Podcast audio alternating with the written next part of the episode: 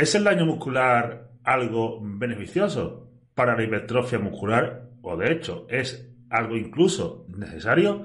¿O es totalmente contraproducente?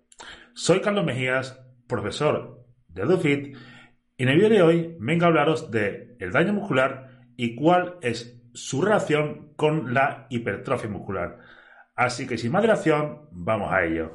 Veamos, en primer lugar tenemos que evaluar cuáles son los factores influyentes en la hipertrofia muscular.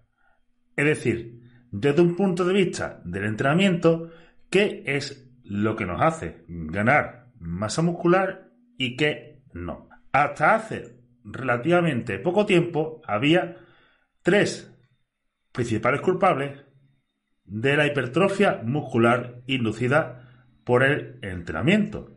Estos eran la tensión mecánica, el estrés metabólico y el daño muscular. Con el paso del tiempo, pues se fueron dilucidando cuál era el principal causante de este aumento de la hipertrofia muscular y los otros factores que papel jugaban más concretamente. Antes de nada, aclarar que lo que sería el daño muscular no es, digamos, como la gente cree, que sería una rotura de la fibra del músculo. ¿Vale? Esto es una lesión.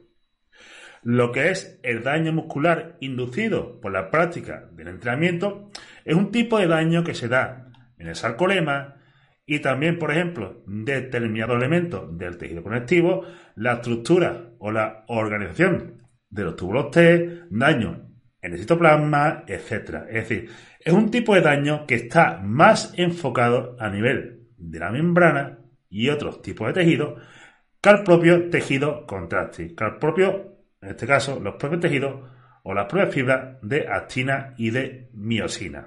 Teniendo esto en cuenta, exactamente, ¿qué relación hay entre daño muscular e hipertrofia? Porque esto ha sido algo que, como he dicho, se ha estado investigando muchísimo durante la última década para dilucidar exactamente qué es lo que produce el aumento del tejido muscular y qué es lo que no produce un aumento del tejido muscular derivado de la práctica del entrenamiento de fuerza. Hoy nos vamos a ceñir exclusivamente a hablar de daño muscular y estos dos lo dejaremos para otro vídeo. De hecho, Recientemente se está viendo que hay un cuarto factor que puede influir en la ganancia de masa muscular. Entonces, ¿qué relación existe entre lo que sería el daño muscular y la hipertrofia? Pues realmente seguramente no es lo que te piensas, ¿vale? Lo que sería la relación entre el daño muscular y la ganancia de masa muscular, el aumento de la hipertrofia muscular, es negativo. Es decir, a mayor sea el daño muscular, generalmente menores serán las ganancias de masa muscular. O dicho también de otra manera, no existe relación causal entre el daño muscular y la hipertrofia muscular. Simplemente existe correlación. ¿Por qué? Porque la simple práctica del ejercicio, como norma general, va a generar un daño en nuestro tejido eh, muscular.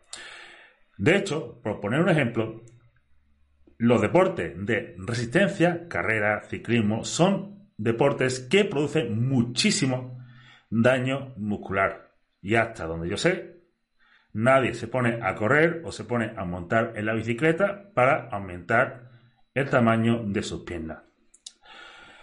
Y lo que sería los resultados que se han obtenido a día de hoy en todas las investigaciones en base a la relación entre daño muscular y el aumento de la hipertrofia muscular, pues todas muestran exactamente los mismos resultados, que son que no existe ningún tipo de relación entre más daño muscular y más hipertrofia muscular. De hecho, como he dicho, lo que se ve es que, por ejemplo, un mayor daño muscular, cuando este es excesivo, muchas veces va en detrimento del aumento de la masa muscular. ¿Por qué? porque a mayor sea el daño muscular, más recursos tiene que dedicar nuestro organismo a reparar ese daño y por ende menos recursos puede dedicar nuestro organismo a aumentar la cantidad de masa muscular. Es decir, tiene que dedicarle más recursos para poder reparar lo que se ha roto en lugar de aumentar lo que ya se tiene. Así que bueno chicos, eso es todo por el vídeo de hoy. Espero que te sea de utilidad. Cualquier duda, la pones en los comentarios. Si te gusta, dale like. Y recuerda que en la descripción de este vídeo tienes enlaces a las formaciones de AudioFit que te ayudarán a prepararte para ser entrenador o dietista legalmente. Así que muchas gracias a todos por escucharme y nos vemos de cara a próximos vídeos.